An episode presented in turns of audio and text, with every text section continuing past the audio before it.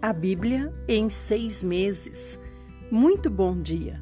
Hoje é dia 10 de setembro de 2021, estamos numa sexta-feira, sexto dia de trabalho. Amanhã já ordenou Deus que descansemos com Ele um dia, sábado, para passarmos com a família, com os amigos e principalmente com Deus, um dia exclusivo para isso. Hoje nós vamos ler Mateus 21 e 22, também Salmo 69 e 2 Samuel 17 a 19. Vamos orar. Senhor Jesus, nós queremos te agradecer, Senhor, porque a tua misericórdia está sempre conosco. Senhor, o Senhor nos alcança onde quer que estejamos. Senhor, nós clamamos a ti. Senhor, clamamos que o Senhor faça da nossa vida, Senhor, um monumento edificado em tua honra, em teu louvor, que por onde o Senhor nos levar as pessoas possam perceber Cristo. Senhor, nós te amamos, Senhor. O que nós mais queremos é reinar contigo. Senhor, essa capacidade está em ti. Senhor, nos transforma, nos treina, Senhor Jesus, nos torna aptos. Senhor Jesus, precisamos de Ti. Fala conosco na Tua palavra, Senhor. Traz respostas às nossas questões. Senhor, traz força, Senhor, traz fé. Ó oh, Senhor Jesus, ajuda, Senhor, a sermos cada vez mais, Senhor Jesus, da maneira que te agrada. Em nome de Jesus. Amém. Vamos começar com Mateus 21. Jesus é aclamado pelas multidões. Então Jesus está seguindo para Jerusalém já, né? Ao se aproximarem de Jerusalém, chegaram a Betfagé, no Monte das Oliveiras.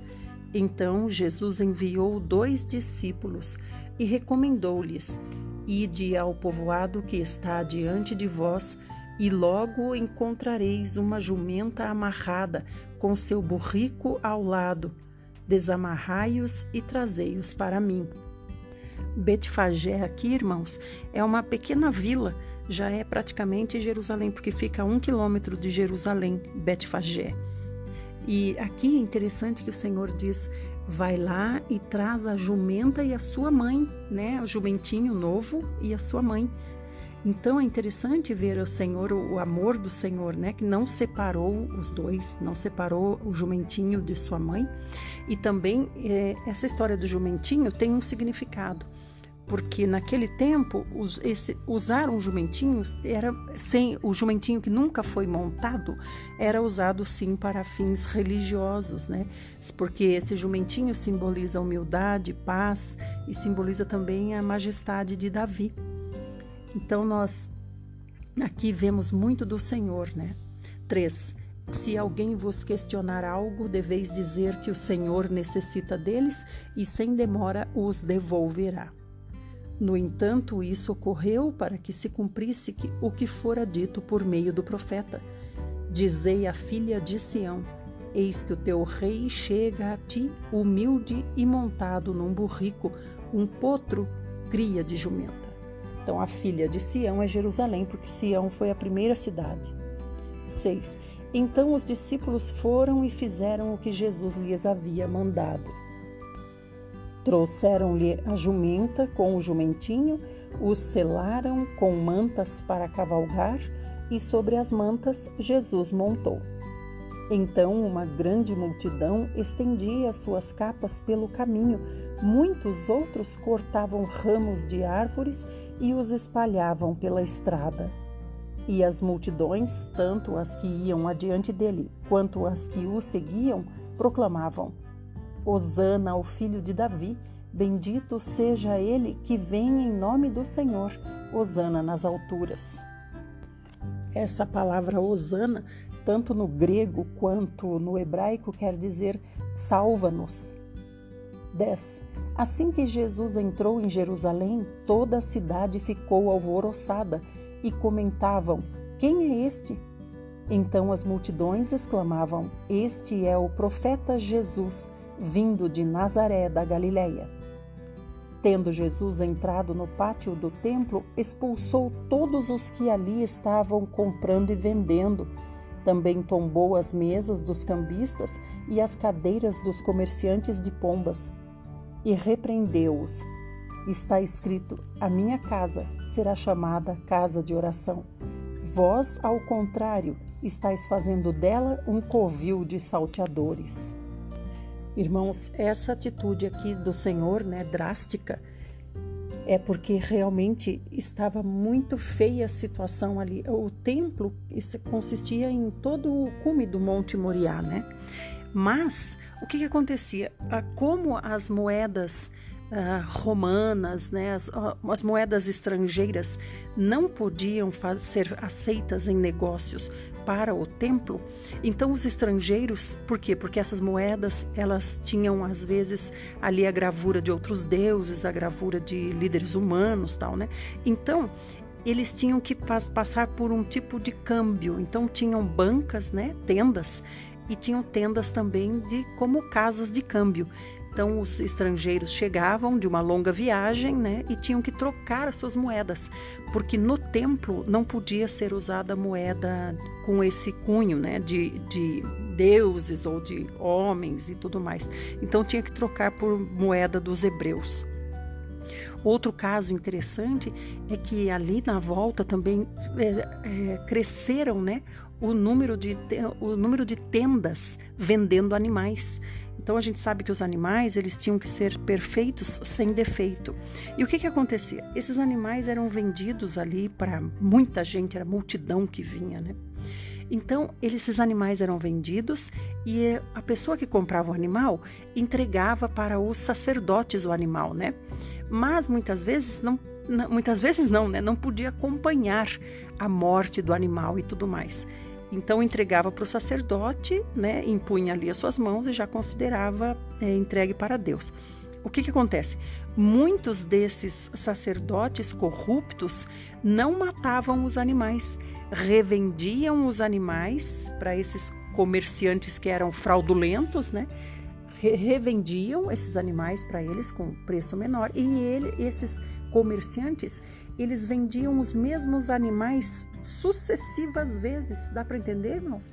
Então, a mesma ovelha pode ter passado pelo templo muitas e muitas vezes, porque por ser uma ovelha perfeita, o sacerdote não a matava e lá pelo, digamos assim, pelo fundo do templo, né? Mas não era isso, mas digamos assim, pelo fundo do templo esses animais eram vendidos, repassados de novo para os comerciantes e os comerciantes revendiam esses animais de novo para os estrangeiros que chegavam. Porque o Senhor tinha dito que aquele que não conseguisse levar o animal levava dinheiro, né? E realmente podia comprar lá a sua oferta. Mas virou isso, por isso que o Senhor diz: covil de salteadores. Então eram casas de câmbio e também venda de animais. 14. Então levaram a Jesus no templo cegos e aleijados, e ele os curou. Entretanto, quando os chefes dos sacerdotes e os escribas viram as maravilhas realizadas por Jesus e as crianças exclamando no templo: Hosana ao filho de Davi, revoltaram-se e indagaram dele: não ouves o que estas crianças estão proclamando? Ao que Jesus lhes respondeu: Sim, e vós nunca lestes? Dos lábios das crianças e dos recém-nascidos suscitaste louvor? E deixando-os, saiu da cidade em direção a Betânia, onde passou a noite. É importante a gente ver a personalidade do Senhor também, né? O Senhor é nosso modelo. Então a gente vê que aqui o Senhor estava extremamente bravo, né, expulsando é, esses comerciantes dali, virando as mesas, né, fez até um azurrague para bater, para expulsar as pessoas de lá. Então ele estava muito bravo. Mas na sequência ele já estava curando. Então a sua indignação, né, ela teve um limite, limite de tempo também e de intensidade porque agora o Senhor já está recebendo de novo os doentes e os curando. Então o Senhor já está sereno e calmo novamente. 18. Ao amanhecer, quando retornava para a cidade, Jesus teve fome. Mas antes é, ele dormiu em Betânia. Né? Betânia é na casa de Lázaro. Lázaro e suas irmãs Marta e Maria, né? os amigos do Senhor. 19. Avistando uma figueira à beira da estrada, aqui ele já está voltando para Jerusalém, certo? Aproximou-se dela, porém nada encontrou a não ser folhas. Então decretou-lhe: Nunca mais se produza fruto em ti. E no mesmo instante a figueira ficou completamente seca. E quando viram o que ocorrera, muitos se admiraram os discípulos e exclamaram: Como foi possível esta figueira secar tão depressa? Então Jesus explicou-lhes: Com certeza vos asseguro que se tiverdes fé e não duvidardes, poderei fazer não apenas o que foi feito à figueira, mas, da mesma forma, ordenardes a este monte: ergue-te daqui e lança-te no mar, e assim acontecerá. Esse monte aqui nós vimos já quando o Senhor disse. É, a, o Senhor estava falando a respeito de expulsar demônios e disse né, sobre a fé do tamanho de um grão de mostarda e o transportar de um monte. Então, para mim, esse monte aqui representa anjos caídos e demônios.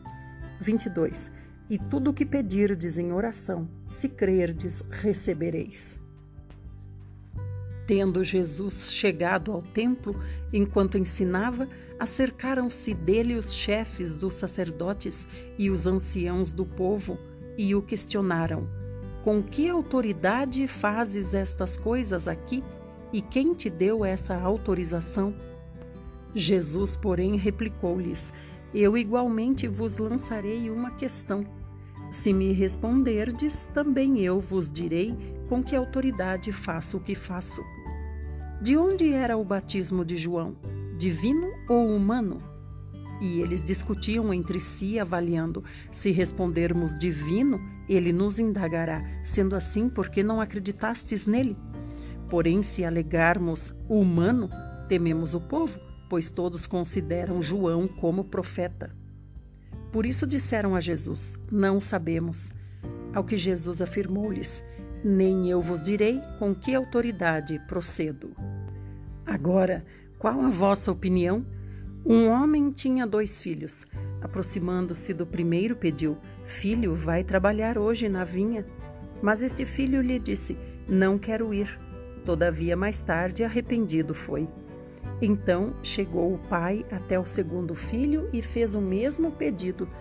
Então este lhe respondeu: Sim, senhor, mas não foi. Qual dos dois fez a vontade do pai? Ao que eles responderam: O primeiro. Então Jesus lhes revelou: Com toda a certeza vos afirmo que os publicanos e as prostitutas estão ingressando antes de vós no reino de Deus. Porquanto João veio para vos mostrar o caminho da justiça, mas vós não acreditastes nele. Em compensação, os cobradores de impostos e as meretrizes creram. Vós, entretanto, mesmo depois de presenciardes a tudo isso, não vos arrependestes para acreditardes nele. E mais, atentai a esta parábola. Havia um certo proprietário de terras que plantou um campo de videiras, ergueu uma cerca ao redor delas, construiu um tanque para prensar as uvas e edificou uma torre. Finalmente arrendou essa vinha para alguns vinicultores e foi viajar. Essa torre aqui, irmãos, é como se fosse um como se fosse uma guarita, né? Só que bem alta. Então quem ficava lá podia vigiar a plantação, ainda mais quando as uvas estavam maduras, né? 34. Chegando a época da safra, enviou seus servos até aqueles lavradores para receber os seus dividendos. Porém, os lavradores atacaram seus servos, a um espancaram, a outro mataram e apedrejaram o terceiro. Então lhes mandou outros servos em maior número do que da primeira vez, mas os lavradores os trataram da mesma maneira. Por fim, decidiu enviar-lhes seu próprio filho, considerando: eles respeitarão o meu filho. Contudo, assim que os lavradores viram o filho, tramaram entre si: Este é o herdeiro. Então vamos, nos unamos para matá-lo e apoderemo-nos da sua herança. E assim eles o agarraram, jogaram-no para fora da plantação de videiras e o assassinaram. Sendo assim, quando vier o dono da vinha, o que fará com aqueles lavradores? Diante disso, responderam-lhe: Ele destruirá esses perversos de forma terrível e arrendará seu campo de videiras para outros cultivadores que lhe enviem a sua parte no devido tempo das colheitas. Então Jesus lhes inquiriu: Nunca lestes isto nas Escrituras? A pedra que os construtores rejeitaram tornou-se a pedra angular, e isso procede do Senhor sendo, portanto, maravilhoso para nós. Vamos continuar no próximo áudio.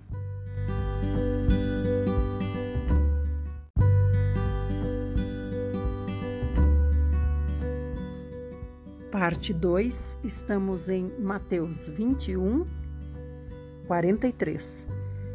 Por isso eu vos declaro que o reino de Deus será retirado de vós para ser entregue a um povo que produza frutos dignos do reino. Todo aquele que cair sobre esta pedra se arrebentará em pedaços, e aquele sobre quem ela cair ficará reduzido a pó. Então, aqui, irmãos, o Senhor deixa claro né, que a pedra não é Pedro, a pedra é ele mesmo. Né? 45.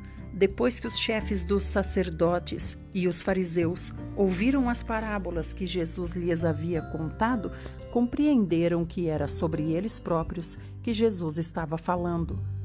E por causa disso, procuravam um motivo para prendê-lo, mas tinham receio das multidões, porquanto elas o consideravam profeta. Capítulo 22 Jesus continuou a pregar-lhes por meio de parábolas, dizendo: O reino dos céus é semelhante a um rei que mandou realizar um banquete nupcial para seu filho.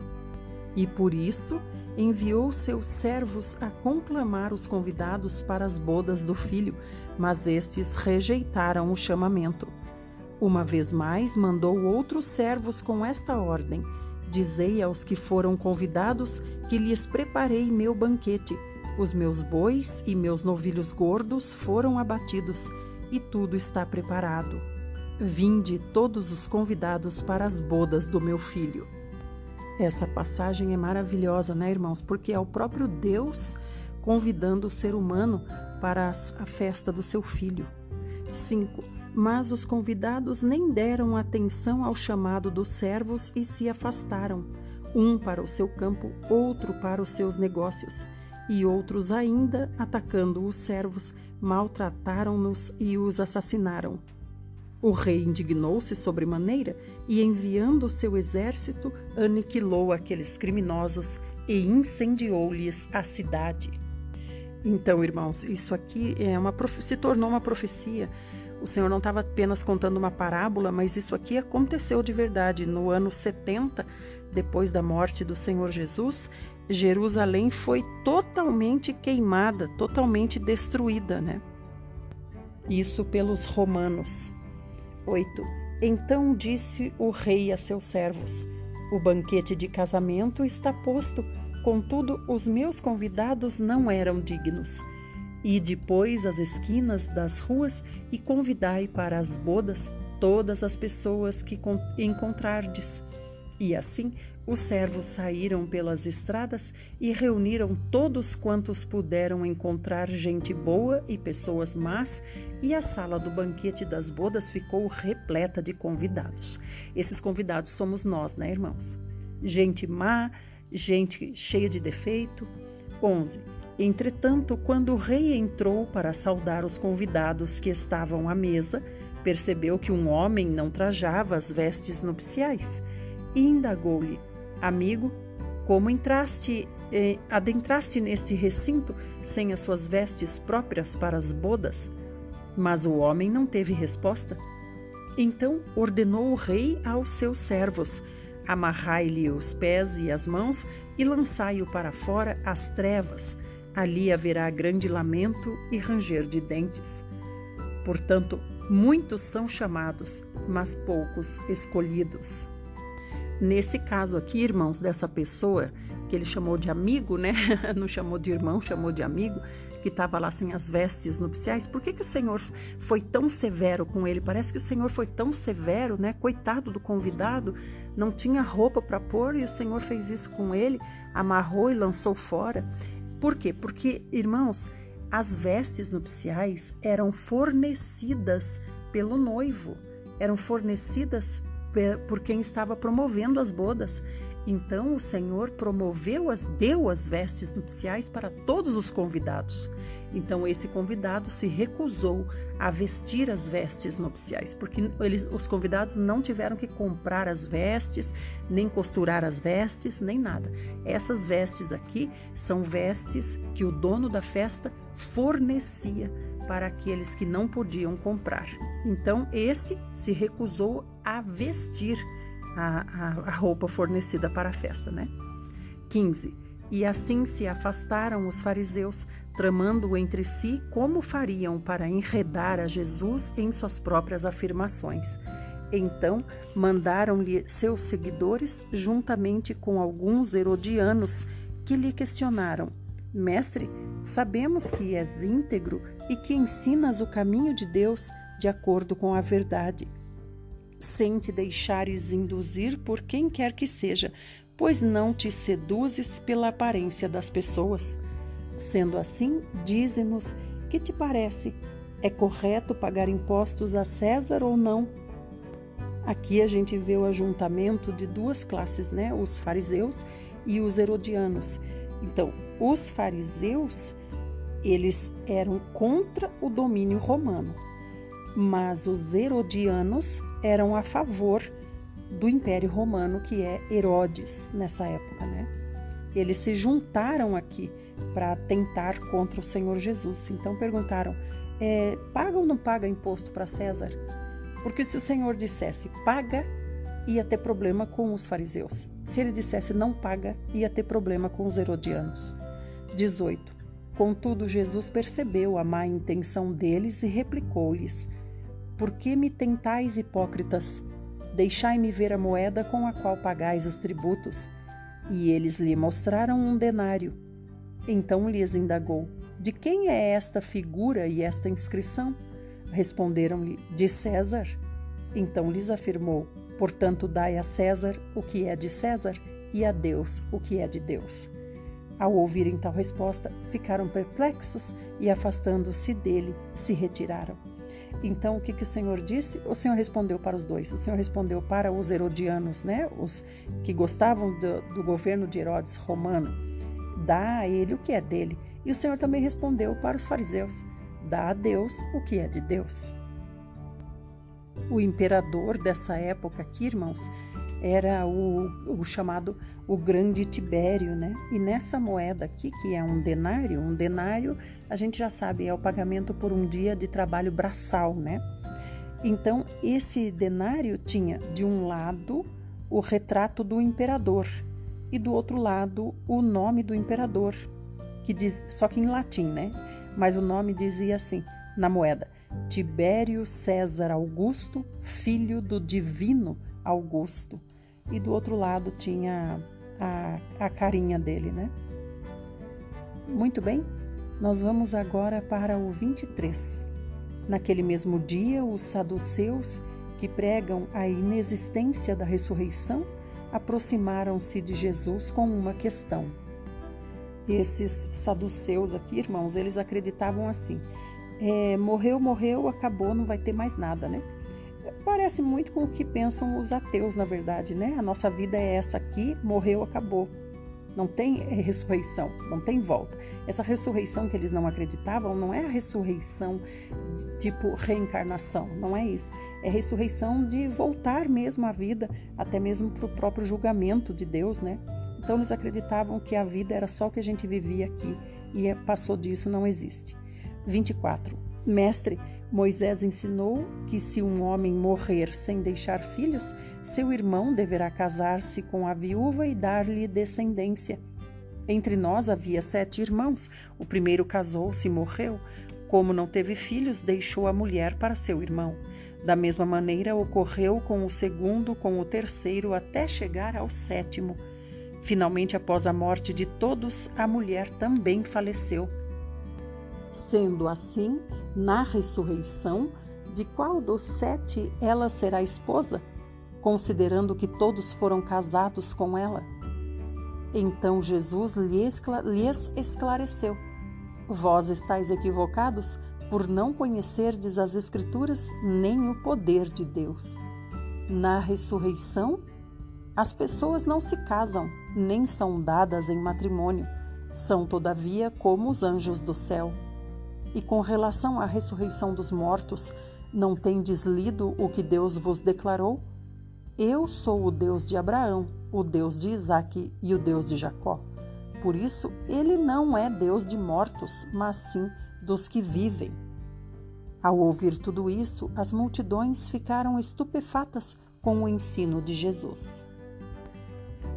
Quando o Senhor diz aqui que Deus é Deus de Abraão, de Isaac e de Jacó, e ele diz: Deus não é Deus dos mortos, é Deus dos vivos. Então, por que, que ele diz que ele é Deus de Abraão, Isaac e Jacó? Porque Abraão, Isaac e Jacó ressuscitarão.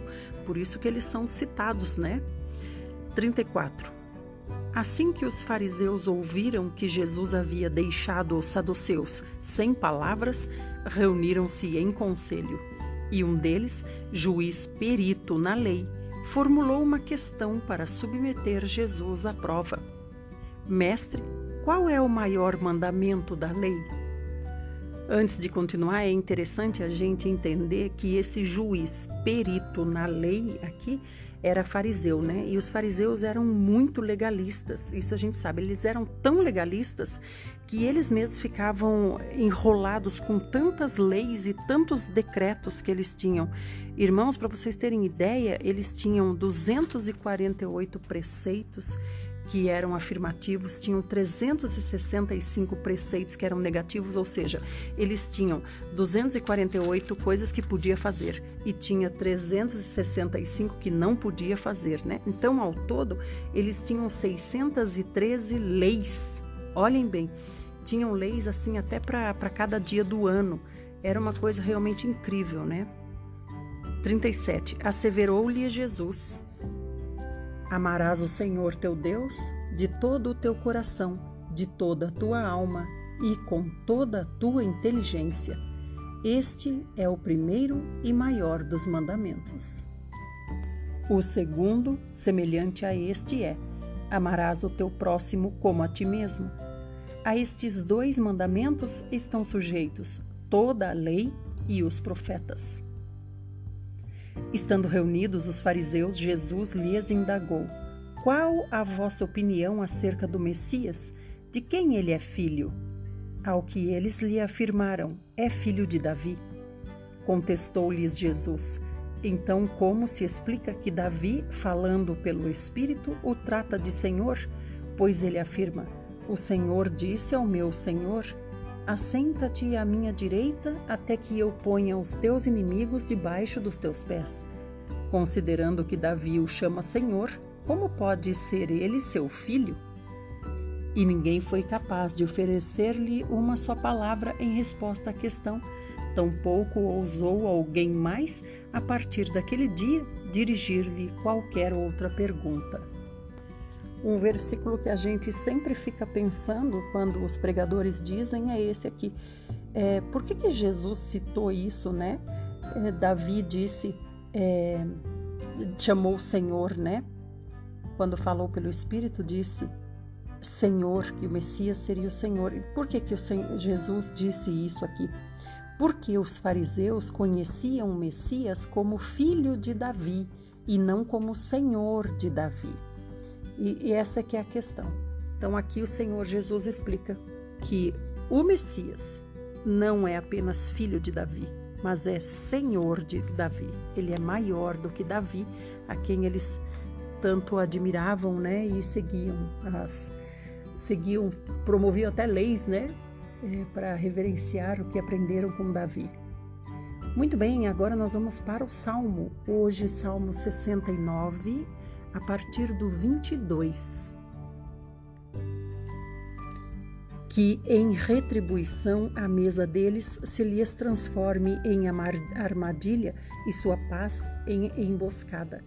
que se lhes escureçam os olhos para que de fato não possam ver. Faze-lhes tremer o corpo sem que haja como cessar.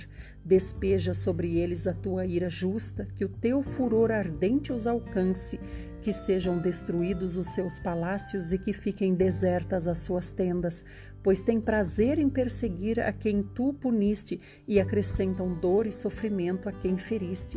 Agrega iniquidade à iniquidade deles, para que não mereçam usufruir da tua justiça, que tenham seus nomes apagados do livro da vida e jamais sejam inscritos entre os justos novamente.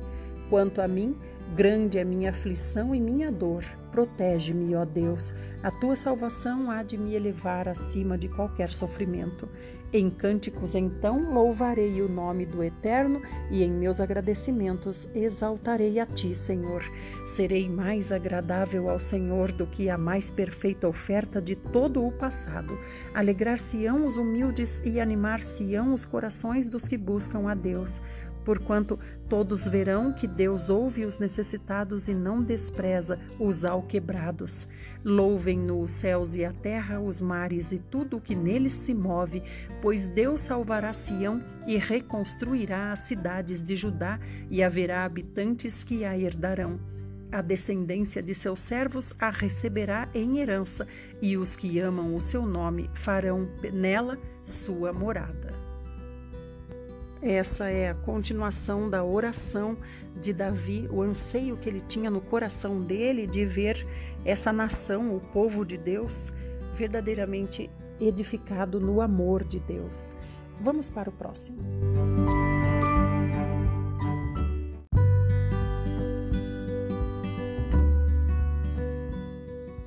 Parte 3, estamos em 2 Samuel 17.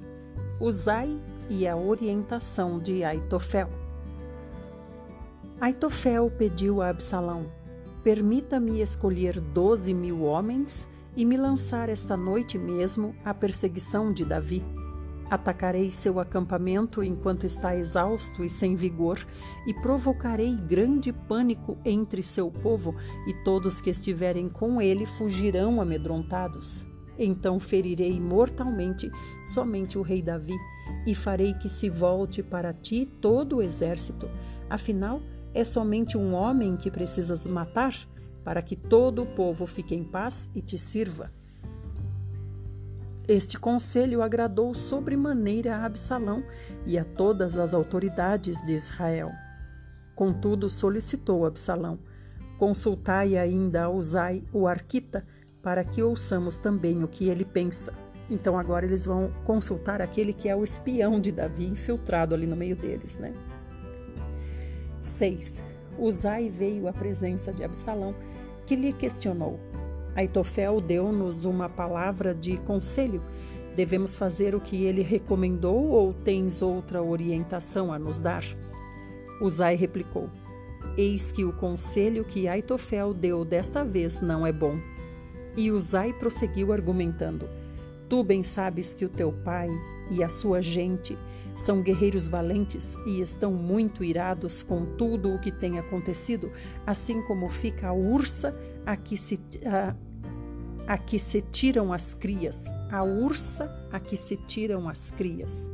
Teu pai é um soldado experiente e não permitirá que todo o seu exército durma nem passará a noite toda no acampamento. Agora mesmo já deve estar abrigado em alguma caverna ou em algum outro esconderijo. Se logo no começo houver vítimas do nosso lado, se espalhará a notícia de que houve derrota no exército de Absalão. Então, até mesmo o valente que tem um coração semelhante ao de um leão perderá a coragem, porque todo Israel sabe que teu pai é um bravo e que aqueles que o acompanham o são igualmente. Eu, portanto, aconselho com toda a segurança que todo o exército de Israel, desde Dan até Berseba, se reúna em torno de ti, tão numeroso como os grãos de areia na praia do mar, e tu marcharás pessoalmente no meio deles. Nós o acharemos onde quer que esteja refugiado, e cairemos sobre ele como o forte orvalho sobre a terra. E não deixaremos escapar nem a ele nem a nenhum dos que o acompanham. Se ele fugir e buscar proteção em alguma cidade, todo o povo de Israel levará cordas para essa cidade e com elas os arrastaremos completamente até o vale, até que não reste ali sequer um seixo, uma pedrinha lisa. Absalão e todos os homens de Israel exclamaram: O conselho de Uzai, o arquita, é de fato melhor do que o de Aitofel. Porquanto o próprio Senhor já havia decidido frustrar a eficiente estratégia de Aitofel com o propósito de arruinar os planos de Absalão. A gente percebe aqui, né, irmãos, que o Senhor usa essa estratégia também, né, de confundir aqueles que tentam contra os seus escolhidos, né? O Senhor sempre os confunde.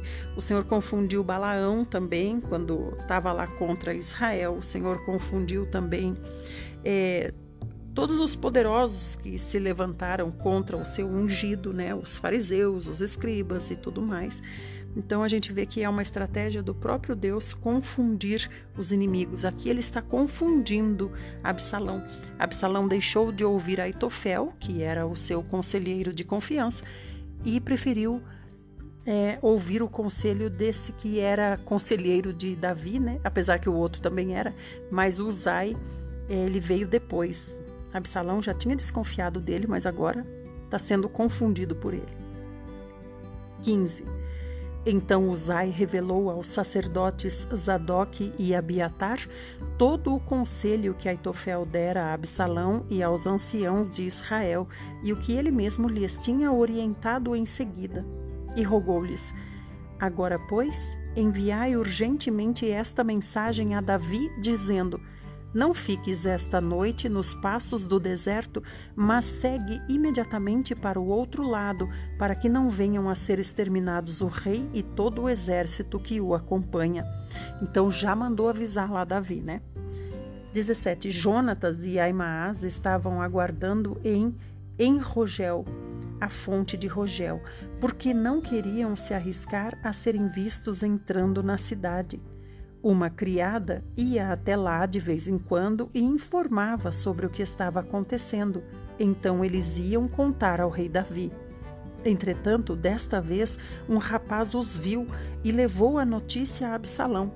Ao notar que seriam deletados, os dois moços partiram apressadamente e chegaram à casa de um homem de Baurim que tinha um poço no quintal. Imediatamente desceram ao poço e a dona da casa colocou a tampa sobre a boca do poço. Para disfarçar, espalhou grãos de cereal por cima. Mais tarde, os soldados de Absalão chegaram à casa da mulher e lhe interrogaram: Onde estão Aimaas e Jonatas? A mulher prontamente lhes respondeu: Passaram pelo curral das ovelhas e se foram apressados em direção às águas do rio. Os soldados, no entanto, procuraram por toda parte e, não achando ninguém, voltaram a Jerusalém. Assim que eles partiram, Aimaas e Jonatas saíram do poço e foram avisar o rei Davi. Levantai-vos e atravessai rapidamente o rio, porque este foi o conselho que Aitofel deu acerca de vós. Davi e todo o exército que o acompanhava puseram-se então imediatamente a caminho e cruzaram o Jordão.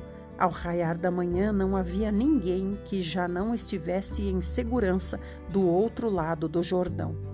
Quando Aitofel percebeu que o seu conselho não tinha sido seguido, selou seu jumento, montou e partiu para sua casa na cidade. Pôs todos os seus negócios em ordem e logo em seguida se enforcou ele foi sepultado no túmulo de seu pai. Olha só o que é o orgulho né, de uma pessoa que o conselheiro do rei se matou porque a sua opinião não foi acatada. E isso é o nosso ego, né, irmãos? Isso é o nosso ego. Esse, esse Aitofel se enforcando aqui quer dizer assim: eu vou abandonar tudo, né? Eu vou abandonar a igreja, eu vou abandonar os irmãos, eu vou abandonar tudo porque a minha opinião nunca é acatada. Isso é se enforcar, se, se suicidar espiritualmente, né? 24. Davi já havia alcançado a cidade de Maanaim quando Absalão conseguiu atravessar o Jordão com todos os homens de Israel. Absalão havia nomeado Amasa comandante do exército em lugar de Joabe. Amasa era filho de um homem cujo nome era Itra, o ismaelita. A mãe dele era Abigail, filha de Naás e irmã de Zeruia, mãe de Joabe. Absalão e os israelitas acamparam em Gileade. Logo que Davi chegou a Maanaim, Sobi, filho de Naás, de Rabá dos Amonitas, Maquir, filho de Amiel, da cidade de Lodebar, e o gileadita Barzilai, da cidade de Rogelim, trouxeram à presença de Davi e de seus, seu exército camas, bacias e diversos utensílios de cerâmica, além de grande quantidade de trigo, cevada, farinha, grãos torrados, feijão, favas e lentilhas, mel e coalhada, ovelhas e queijo de leite de vaca, porquanto sabiam que as tropas estavam exaustas, sedentas e esfomeadas em toda a jornada pelo deserto. Aleluia, glória a Deus. Olha a providência de Deus aqui, né? Enquanto Davi tem que ficar escondido. Não é só Davi, gente, é todo o povo que estava com Davi em Jerusalém, né? Só as concubinas que ficaram lá para cuidar do palácio. O resto saiu tudo Capítulo 18 Então Davi passou em revista seu exército e nomeou comandantes de batalha, batalhões de mil e de cem homens.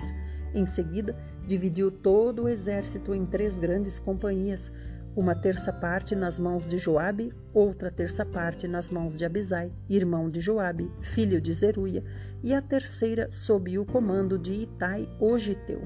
E exclamou então o rei às tropas: eu também seguirei convosco para a guerra.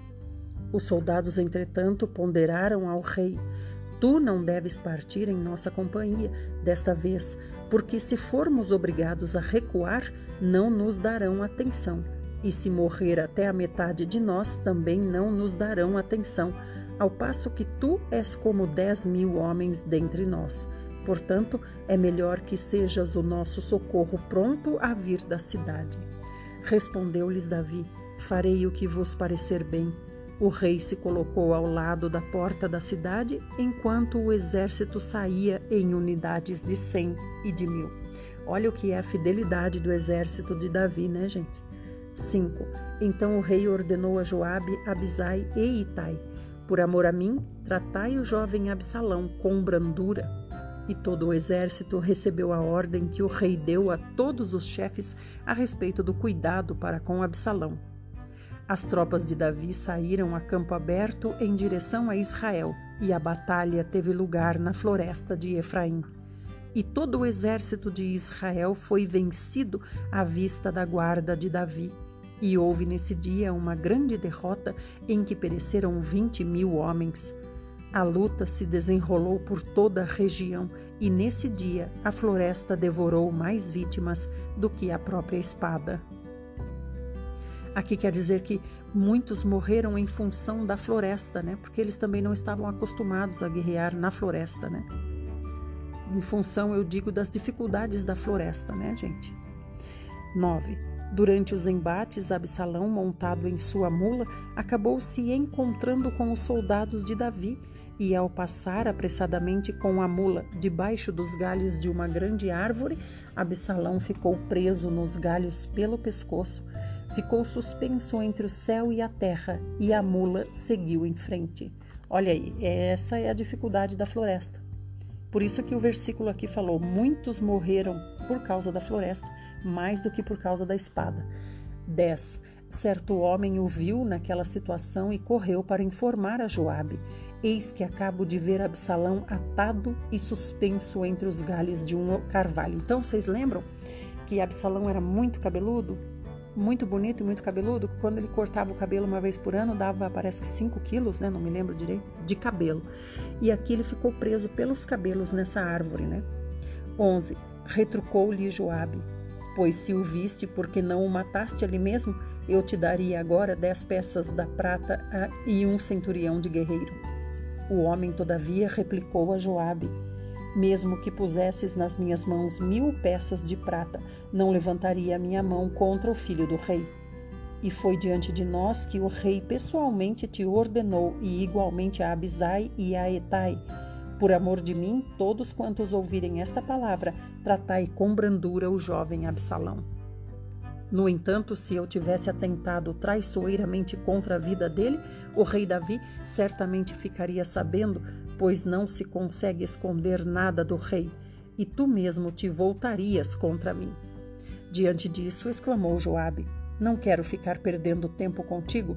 E imediatamente apanhou três lanças e as enterrou no peito de Absalão, enquanto ele ainda estava vivo, preso e suspenso entre os galhos do carvalho.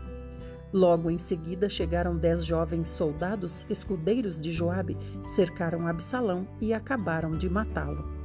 Prontamente Joabe mandou soar o chofar, a trombeta, e as tropas pararam de atacar Israel, porquanto Joabe dera o sinal para que o exército se contivesse. Então acabou aqui a guerra, porque Absalão já não vivia mais. 17. Então pegaram o corpo de Absalão e o atiraram para dentro de uma grande fossa no meio da mata e ergueram sobre ele um monte de pedras. Enquanto isso, todos os israelitas fugiam para casa. Em vida, Absalão tinha resolvido erigir para si mesmo um monumento no Vale do Rei, alegando: Erguerei uma estela para mim, pois não tenho nenhum filho para conservar a memória do meu nome. E por isso deu seu nome àquela coluna que ainda hoje é conhecida como o Monumento de Absalão. Vamos para o próximo áudio.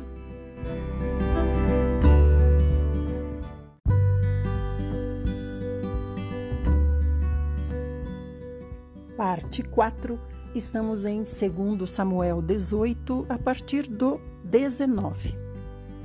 Então Aimaas, filho de Zadok, disse: Vou correndo anunciar ao rei a boa nova de que Yahvé lhe fez justiça e o livrou de seus inimigos.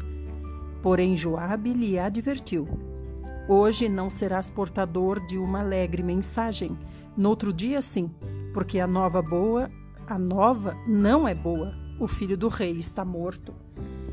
E Joabe convocou um escravo cuxita, etíope, e lhe ordenou: Vai comunicar ao rei tudo o que viste. O homem de Cuxi reverenciou a Joabe e saiu correndo para levar a notícia ao rei. Todavia, Aimaas, filho de Zadok, insistiu ainda e rogou a Joabe: Haja o que houver, eu também quero ir atrás do Cuxita. Contudo, Joabe lhe respondeu: Para que vais correr, meu filho? Nenhuma recompensa receberás por dar essa notícia. Mas Aimaas replicou: Seja como for, desejo ir o mais depressa possível. Então Joabe consentiu, dizendo: Vai, se é o que desejas. E Aimaas partiu em disparada pelo caminho da planície do Jordão e passou à frente do homem de Cuxi. Davi encontrava-se sentado entre a porta interna e a externa da cidade. E quando o soldado que fica de sentinela subiu ao terraço que havia sobre a porta junto à muralha, observou um homem que vinha correndo sozinho. Imediatamente o soldado gritou avisando o rei. E Davi disse: Se ele está sozinho, deve trazer boa notícia. E aquele homem foi se aproximando.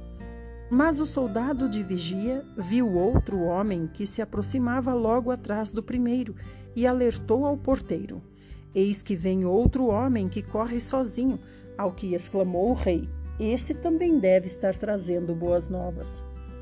O vigia acrescentou em alta voz: eu reconheço o modo de correr do primeiro homem, é como corre Aimaas, filho de Zadok. E ponderou o rei: Este é um bom homem, ele deve estar trazendo uma boa mensagem.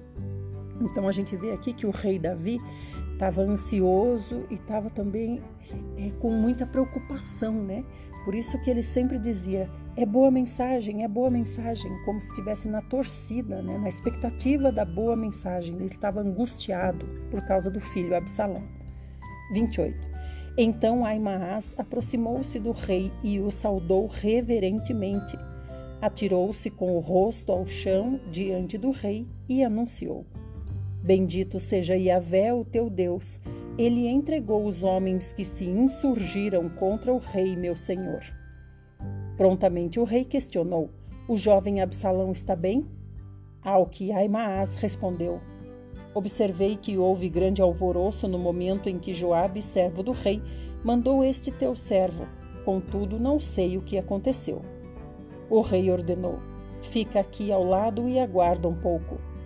Em seguida chegou o etíope e transmitiu a seguinte informação: Ó rei, meu senhor, ouve a boa notícia.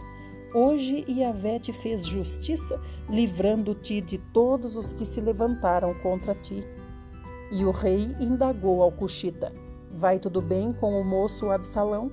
E o etíope respondeu: Que tenham a mesma sorte desse moço todos os inimigos do Senhor meu rei e todos os que se têm levantado contra ti para te fazerem mal. Então o rei, profundamente abalado, subiu ao quarto que ficava por sobre a porta e chorou copiosamente. O rei ia subindo e clamando aos soluços: Meu amado filho Absalão, meu filho, meu filho Absalão, quem dera ter morrido em teu lugar. Ah, Absalão, meu querido filho, meu filho. Então, talvez Davi, irmãos, esteja assim tão quebrantado com a morte de Absalão, porque ele privou Absalão da presença dele por dois anos, né? Porque Absalão matou seu outro filho Amnon. Seu filho Amnon violentou a sua filha Tamar. Então, olha só quanta desgraça nessa família, né? Segundo a sentença que o Senhor tinha dado, a espada nunca se afastará da sua família. Por quê? Porque ele violou Betseba e também assassinou o seu marido. Aqui é o terceiro filho que Davi perde. O primeiro foi ah, justamente Anon, depois foi o filho de Batseba e agora Absalão. Capítulo 19. Então mandaram o seguinte aviso a Joabe: O rei chora muito e se lamenta por causa de Absalão. A vitória naquele dia se transformou em luto para todo o exército, porque os soldados compreenderam naquele momento que o rei estava sofrendo grande angústia por causa da morte de seu amado filho. Naquele dia, todo o exército do rei ficou em silêncio fúnebre na cidade, como agem as tropas quando precisam fugir humilhadas do campo de batalha. Então a, o exército não pôde comemorar a vitória, né, porque o rei estava de luto. 4. O rei permanecia com o rosto encoberto e clamava em alta voz: Meu filho Absalão, Absalão, meu filho, meu amado filho. Joabe chegou ao palácio e falando com o rei o admoestou. Só relembrando, irmãos, quem é Joabe? Joabe é o comandante do exército de Davi. Joabe falou: Tu cobres hoje de vergonha o rosto de todos os teus servos que neste dia pelejaram por salvar a tua vida e de todos os teus demais filhos, filhas, esposas e concubinas. Ora, ages como se amasses os que te odeiam e odiasses os que te amam, porquanto demonstraste hoje que teus comandantes e soldados quase nada significam para ti Parece que ficarias satisfeito se Absalão estivesse vivo e todos nós mortos. Agora, pois, vai sem demora e encoraja tuas tropas e teus soldados. Juro por Iavé, se tu não saíres agora, não haverá ninguém que passe contigo esta noite, e isso será para ti um mal maior do que todos os males que têm caído sobre ti desde a tua mocidade até o dia de hoje. Então a gente vê aqui a firmeza de Joabe, né? 8. O rei se levantou e veio a sentar-se à porta e anunciou-se a todo o exército. Eis que o rei está sentado à porta. E então todo o exército se reuniu diante de sua majestade. Entre mentes, os israelitas fugiam para casa. Em todas as tribos de Israel, todos comentavam: foi o Rei quem nos livrou da mão dos nossos inimigos, foi ele quem nos salvou das garras dos filisteus e agora teve de fugir da terra para longe de Absalão. Quanto a Absalão, que tínhamos ungido para que reinasse sobre nós, morreu na batalha. Então por que não fazeis nada para trazer o rei de volta?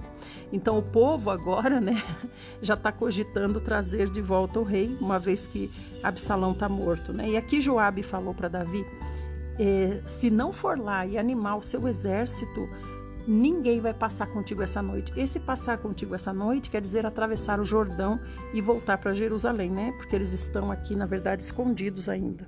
11. Assim que Davi foi notificado sobre o que todo Israel estava comentando, Davi mandou a seguinte mensagem aos sacerdotes Zadok e Abiatar: Falai assim aos anciãos e autoridades de Judá por que seríeis vós os últimos a trazer de volta o rei para casa? Vós sois meus irmãos, sois da minha carne e dos meus ossos, por que seríeis os derradeiros a cooperar no seu retorno? E direis a Amasa: Não tens o meu sangue? Não és tu osso meu e carne minha? Que Deus me castigue com todo o rigor, se deste momento em diante tu não passares a comandar todo o meu exército em lugar de Joabe. Assim foi um só o sentimento de todos os homens de Judá, como o coração de um só homem, e mandaram declarar ao rei: Vem, pois tu e todos os teus servos. 15. Então o rei deu início à sua viagem de retorno e chegou até o Jordão. E Judá veio a Gilgal para encontrar-se com o rei, a fim de cooperar com ele na travessia do Jordão. Simei, filho de Gera, benjamita de Baurim, apressou-se e desceu com os homens de Judá para encontrar-se com o rei Davi e sua comitiva. Mil homens de Benjamim foram com ele, como também Ziba, servo da família de Saul, e seus quinze filhos e vinte servos. Desceram depressa ao Jordão antes da chegada do rei e atravessaram para o outro lado, a fim de conduzir a família do rei e cooperar da maneira como o rei desejasse. Quando o rei estava pronto para atravessar o Jordão, Simei de Gera prostrou-se diante dele e declarou: que o meu Senhor não leve em consideração o meu crime e que não te lembres mais do mal que o teu servo cometeu no dia em que o rei, meu Senhor, partiu de Jerusalém. Que o rei não guarde esta ofensa em seu coração. Eu, teu servo, reconheço que pequei contra a tua majestade, por isso, de toda a tribo de José, fui o primeiro a vir ao encontro do meu rei, meu senhor. Quando ele diz aqui tribo de José, a gente sabe que a tribo de José é o é, é Benjamim, é, é o quê? Manassés e Efraim juntos, né? Duas tribos juntas, aí dá a tribo de José. 21. Prontamente sugeriu Abisai, filho de Zeruia.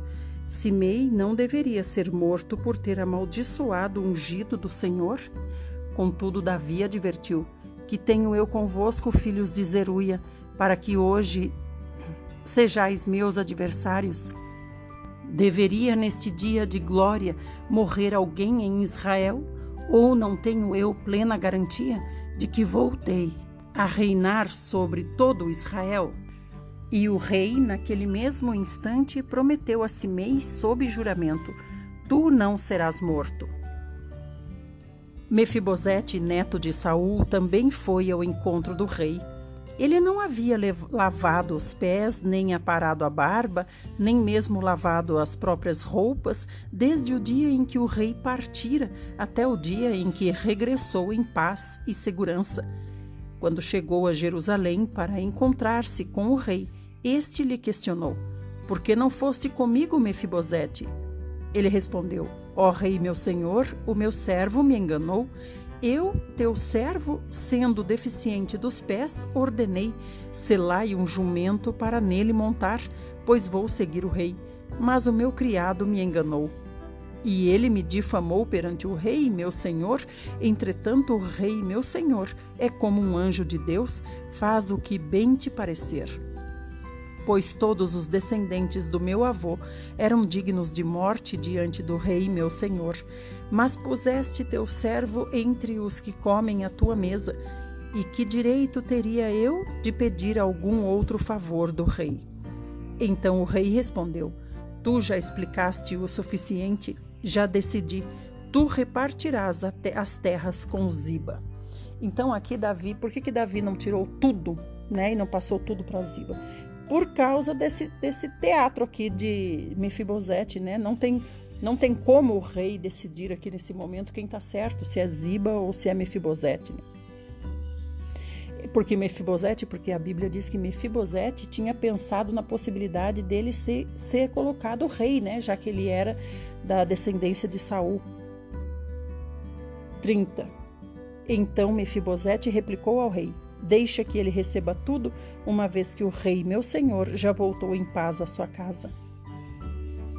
Barzilai, o gileadita, também desceu de Rogelim e atravessou o Jordão com o rei para acompanhá-lo até o outro lado do rio.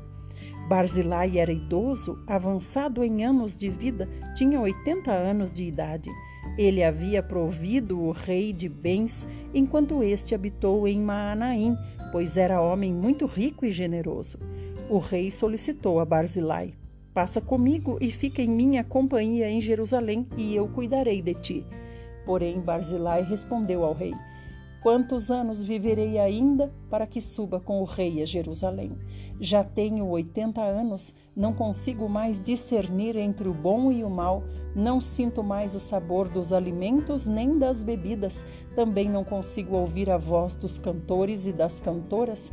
O teu servo seria apenas mais um peso ao rei, meu senhor. O teu servo passará feliz com o rei até um pouco além do Jordão, mas não te preocupes com uma recompensa dessas para comigo. Permite, pois, que o teu servo volte e que eu possa morrer em paz na minha própria cidade, próximo ao túmulo de meu pai e de minha mãe. Contudo, aqui está o meu servo Quimã, que ele vá com o meu senhor e rei, faze por ele o que achares melhor. Então o rei declarou: Que assim seja.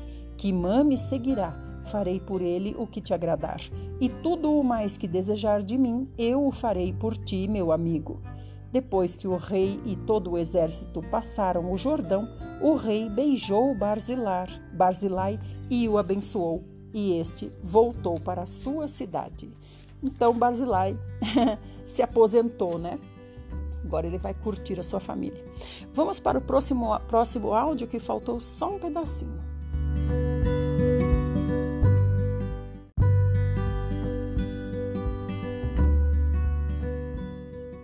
Parte 5, segundo Samuel 19, 40. O rei seguiu para Gilgal e com ele foi Quimã. Todo o exército de Judá e a metade do exército de Israel acompanharam o rei. Não tardou para que todos os homens de Israel se aproximassem do rei para reclamar. Por que os nossos irmãos de Judá sequestraram o rei e o levaram para o outro lado do Jordão, como também a família deles e todos os seus servos? Então todos os homens de Judá responderam aos homens de Israel: Porque o rei é nosso perante nosso parente mais chegado. Por que estáis irritados com isso? Porventura temos comido à custa das provisões do rei, ou ele nos deu algum presente especial?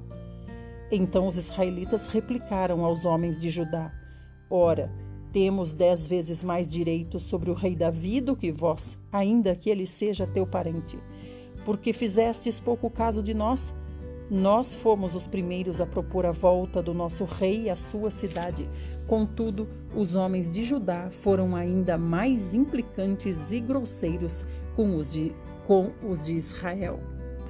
Então a gente vê aqui uma discussão entre Judá e Israel, né? Judá é a tribo mais numerosa de Israel e Israel é o ajuntamento de todas as outras tribos, né? Então aqui a gente já vê que começa uma discussão entre seus representantes por causa do rei Davi, né? Um com ciúme do outro e é uma discussão sem pé nem cabeça que no fim vai gerar grande problema, né? A divisão entre Reino do Norte e Reino do Sul.